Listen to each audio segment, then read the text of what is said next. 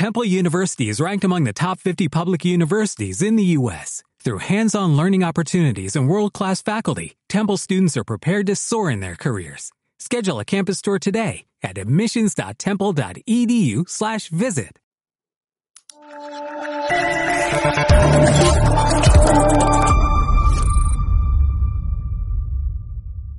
que eres una mala persona ¿Pero por y qué? en este momento dejo para siempre Sí. de contestar a tus preguntas. Pero porque soy mala persona. No voy a responder a tus preguntas. ¿Usted prefiere hablar con terroristas? Negre es poco más que una sabandija y un analfabeto. Por preguntarle por la imputación de Mónica Oltra durante 13 veces. ¿Eso es ser mala persona? ¿Preguntarle? ¿Debería Javier Negre estar en la cárcel? No estás acreditado. ¿Tú me quieres echar? Sí, claro. Ah, sí. ¿Vale? ¿Libertad de prensa no? No, no, no. ¿Puedo hablar en catalán? ¿Me lo puedo hacer en catalán, por favor? Es que si no, no lo entiendo. Los que recibimos Esto- insultos somos nosotros, no que nos llamamos fascistas, ultraderechas, Esto fachas. no es...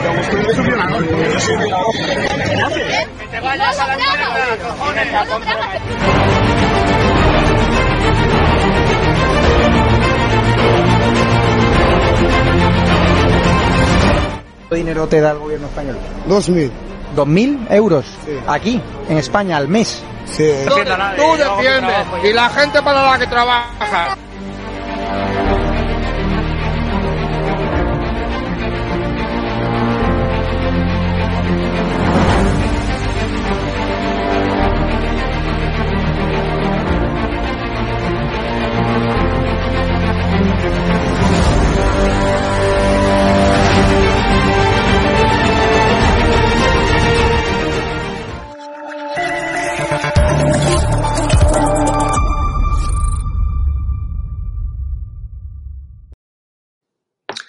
Hola, ¿qué tal? Bienvenidos una vez más al Doctor Patreon en estadoalarmatv.com.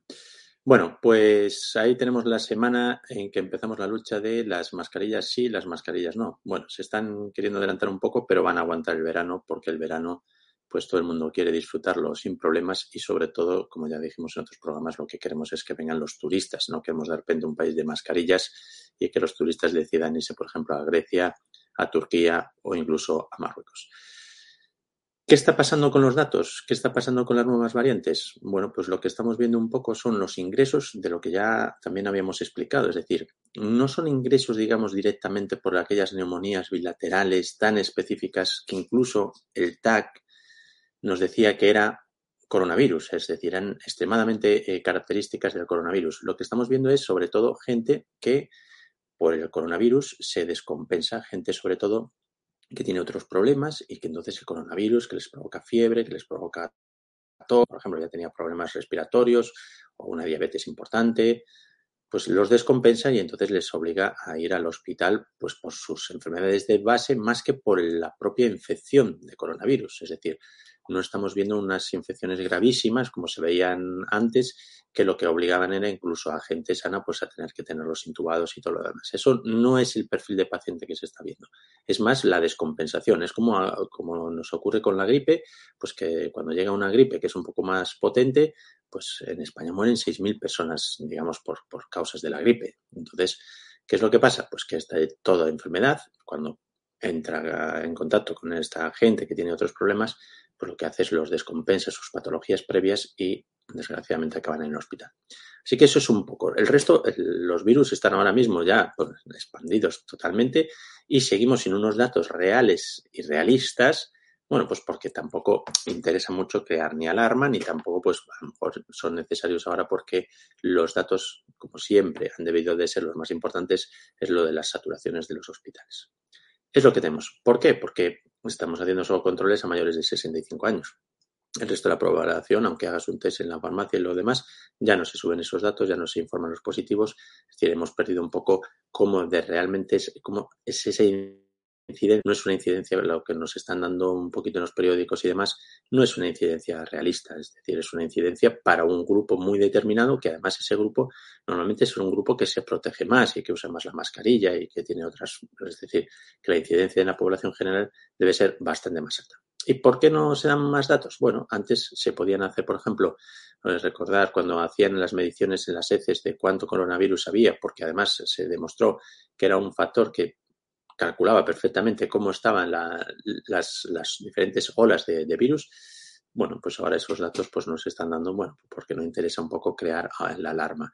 Es todo lo que al principio sí que fue interesante, crear mucha alarma, las medidas que se hicieron inconstitucionales por el gobierno, etcétera, etcétera, bueno, pues ahora no interesa, ahora interesa disminuir el motivo de alarma y todo demás. ¿Por qué? Pues porque estamos al borde de otra recesión, el dinero que se dio y que vino para combatir el coronavirus y que se repartió, ya sabéis, de aquella manera, bueno, pues ahora no lo va a ver, entonces pues tampoco interesa. Bien. ¿Qué es lo que está pasando? Lo que está pasando es que estamos entrando cada vez más en contacto con el coronavirus, cada vez nuestro organismo va aprendiendo más sobre este virus y poco a poco pues va a dejar de tener un cierto interés. A mí lo que más me preocupa ahora mismo del coronavirus es un poco cómo va a actuar China con el coronavirus, porque sabéis China ha tenido siempre la política de cero. Ellos no tienen el contacto que hemos tenido en el resto, digamos, de países occidentales poco a poco con el virus y ahí hemos ido normalizando dentro de que nos sigue fastidiando la enfermedad, pero evidentemente eso no ha pasado con los chinos. Yo no creo que en el otoño se vayan a poder librar de tener una gran eh, pandemia, epidemia en China con las nuevas variantes. Yo creo que va a ser muy difícil porque, bueno, ahora mismo los chinos, digamos que están consiguiendo aguantar un poquito, pero van a empezar otra vez los viajes, van a empezar otra vez a llegar nuevas variantes, nos vamos a volver a encerrar porque llega el frío y probablemente China vaya a sufrir bastante. Con lo cual eso no nos viene bien a los demás, pues ¿por qué? Pues que si vuelven a cerrar los puertos, si vuelven a tener problemas, al final nuestra situación, digamos, en este país económicamente, pues los va a agravar. Las nuevas vacunas, pues las nuevas vacunas ya están ahí casi casi a punto de llegar. Recuerden lo que os dije, yo no me pondría las vacunas ya antiguas porque no tiene ningún sentido y las nuevas vacunas probablemente la pondría si supiera que no he tenido contacto con el coronavirus reciente. Y reciente es en los últimos tres meses. Si uno ha tenido contacto reciente con el coronavirus y mucho porcentaje de la población lo está teniendo, pues yo pospondría la vacuna. ¿Por qué? Bueno, pues porque nuestro organismo, el sistema inmunológico, cuando es sobreexcitado, tiene unos mecanismos de compensación que lo que hacen es cortan la inmunidad. Entonces, pues tampoco interesa estar estimulando la inmunidad. ¿Por qué? Porque al final lo que podemos conseguir es que nuestro organismo reaccione en contra de esa propia inmunidad y nos haga bajar las defensas y nos lleva a una situación incluso de peligro. Por lo tanto, si uno está convencido, porque ha hecho un test, le ha salido positivo, ha vuelto a estar en contacto con el coronavirus y demás, lo normal es que no se necesite una vacuna por lo menos en los próximos 5 o 6 meses. Y estamos hablando incluso para gente de riesgo. Si uno no está convencido de esto o no tiene pruebas de que lo ha pasado, bueno, pues si es más de 65 años o tiene patologías o tiene algún riesgo, pues a lo mejor las nuevas vacunas, es decir, para las nuevas variantes, que cubran las nuevas variantes, sí que podrían tener su utilidad para dar una protección. ¿Qué más cosas? Bueno, pues el resto, pues ya sabéis cómo están las cosas. Ahora el debate es sobre los médicos. Uno de cada tres médicos se van a jubilar dentro de los próximos cinco años. Eso significa que pues, nos vamos a quedar directamente sin médicos. Entonces, ¿qué pasa? Pues que no nos va a dar tiempo a generar suficiente gente que sustituya a todos los que se quieran jubilar. Ellos hablan de jubilarse a los 70 años, con lo cual al final es retrasar otros cinco años, digamos, la, el, tiempo en el que nos vamos a quedar sin médicos. ¿Y qué es lo que pasa? Bueno, pues que no se ha cuidado a los médicos, enfermeros y sanitarios de este país. La gente está fuera, por ejemplo, los médicos más de 27.000 están fuera de España y enfermeros muchísimos más. Pues ¿Por qué? Pues porque había contratos precarios, la gente te decía eso de lo tomas o lo dejas, etcétera, etcétera, y la gente pues lo fue dejando y se fue yendo a otros países donde te ofrecían una buena carrera profesional, te ofrecían ayudas a incorporarte, un contrato evidentemente indefinido y no te estaban llamando a casa para que cubrieras horas a las de la por ejemplo, en urgencias a gente que llegaba de copas. Eso ha sido así durante muchos años. Durante muchos años todas las administraciones han actuado así y ahora pues evidentemente se van a encontrar que Europa les ha exigido regularizar la situación de toda esa gente y además ahora nos vamos a encontrar que no tenemos gente. Daros cuenta que la carrera de medicina te, te ocupa seis años, luego tienes que prepararte un MIR que te lleva otro año más y después tienes que hacer una especialidad que te va a llevar entre tres y cinco años. Con lo cual no vamos a llegar a tiempo de recuperar todos los médicos. ¿Otras soluciones? Bueno, pues puede ser traer médicos de otros países. ¿Riesgos que tiene esto? Pues evidentemente habrá médicos excelentes y también habrá gente pues, que viene de otros países que no sabemos qué nivel tienen dentro de la medicina. Y eso lo que va a disminuir es la calidad del Sistema Nacional de Salud. No solo la calidad, sino que al final es un parche, porque lo que pasa es que el Sistema Nacional de Salud de muchas comunidades autónomas es ineficiente. Entonces tenemos que empezar a hablar de mejorar la eficacia. Por otro lado, el gobierno ha decidido luchar contra la sanidad privada, no entiendo el motivo, prohibir que se llegue a un acuerdo entre la sanidad pública para poder mandar pacientes cuando superen los tiempos de las listas de espera a la sanidad privada y con lo cual la única vía de escape que vamos a tener a lo mejor para ese déficit de médicos, bueno, pues va a ser que pues va a ofrecer, me imagino, mejores sueldos y al final pues mucha gente, incluso de la pública, pues si te ofrecen mucho mejor sueldo en una privada que en una pública, pues mucha gente incluso dejará la pública y será privada. ¿Esto que obliga en este gobierno progresista que tanto dice que quiere cuidar a la gente y todo lo demás? Pues que al final la gente tenga que tener un seguro de privado, porque lo que no se puede estar es esperando dos años para que te llamen de una lista de espera. Y entonces la gente, pues al final es una medida para empujar a la gente a la sanidad privada. Es decir, es una, medida contra, contra las libertades de la gente y la sanidad universal. Y si no tienes dinero para pagarte la privada, pues te esperas dos años. Eso, digamos, quiere hacer un poquito el gobierno, este que dicen socialista, que es socialista ya veis que no tiene nada, con los ciudadanos y con la sanidad. Bueno, dejamos un poquito este tema y nos vamos a hablar un poquito de lo que estamos eh, estas semanas comentando, un poco el dolor. Y habíamos empezado a hablar del dolor lumbar y los diferentes tipos de dolor lumbar. Vamos a hablar un poco de los tratamientos y cuándo es necesario un tratamiento. Lo más importante es que cuando un dolor lumbar es severo y no cede con los típicos analgésicos, pues por ejemplo el paracetamol o algún antiinflamatorio, y seguimos con un dolor severo, lo importante es que si han transcurrido más de tres días, nos ve lista, pues porque ya expliqué en los programas que podía haber otras patologías o necesitábamos saber que aquello pues había sido un dolor puntual y habría una recuperación. No es algo, digamos, agudo, no es algo grave que necesite ser tratado. También habíamos dicho que si había, pues, por ejemplo, pérdida de fuerza en las piernas, sensación de adormecimiento y eso no cedía, pues también necesitaba que se viera por un especialista. Dentro de los tratamientos, como también tenemos muchos tipos de dolor y muchas patologías que causan ese tipo de dolor de espalda, lo normal es empezar con analgésicos. Es decir, cuando uno le duele la espalda, no debemos de esperar a que tengamos un dolor insoportable, sino que tenemos que empezar a tomar ya analgésicos. Lo ideal es empezar con el paracetamol y si con el paracetamol pues vemos que no nos alivia el dolor, pues empezamos con algún antiinflamatorio tipo ibuprofeno y así. Ya os voy a contar que hay unos antiinflamatorios un poquito más específicos para este tipo de dolor cuando es un poco más crónico. Los otros tratamientos que pueden ser la fisioterapia y la rehabilitación son los tratamientos excelentes. ¿Por qué? Bueno, porque al final los analgésicos son parches, pero estos problemas de espalda normalmente tienen que ver con nuestra posición, con la función de nuestra espalda, con cómo tenemos la espalda. Entonces lo que tenemos que hacer es poner los medios para que este dolor desaparezca. ¿Por qué? Bueno, pues mira, la espalda tiene una, la columna vertebral, que son, digamos, los huesos, las vértebras, que soporte peso, pero también tiene unos músculos, unos ligamentos, tenemos abdominales, tenemos músculos lumbares, dorsales, que lo que hacen es también forman otras columnas y entonces cuando todo funciona bien, el peso de nuestro cuerpo, nuestros movimientos y todo lo demás actúa de una forma que está repartido y todo está haciendo su función y nos protege. ¿Qué es lo que nos protege? Pues recordar lo que dijimos. Protege de que los nervios que van dentro de esa columna, los espacios que tienen sean suficientes y no tengan problemas de espacio, que es cuando surge normalmente la ciática y demás. Que no haya presión en esos discos una presión exagerada que haga que esos discos se rompan y sean dolorosos. Que no haya presión en esas pequeñas articulaciones que dijimos que hay el dolor eh, facetario y que esas articulaciones pues no se inflamen por culpa del contacto continuado de una articulación con otra y nos provoquen el dolor. Entonces, tener una buena espalda es muy importante. Y el tener una buena espalda se puede conseguir de muchas formas, pero la número uno, la mejor, es con unos buenos ejercicios de espalda. Recordad que si queréis alguna consulta específica sobre lo que es el tema del dolor, pues podéis hacer una captura de pantalla de este QR y os va a dirigir a una página donde podéis solicitar una cita. A mayores, nosotros vamos a empezar dentro de muy poquito, yo os lo anunciaré y, haré un vídeo explicando y, y, que veáis un poco cómo es la aplicación.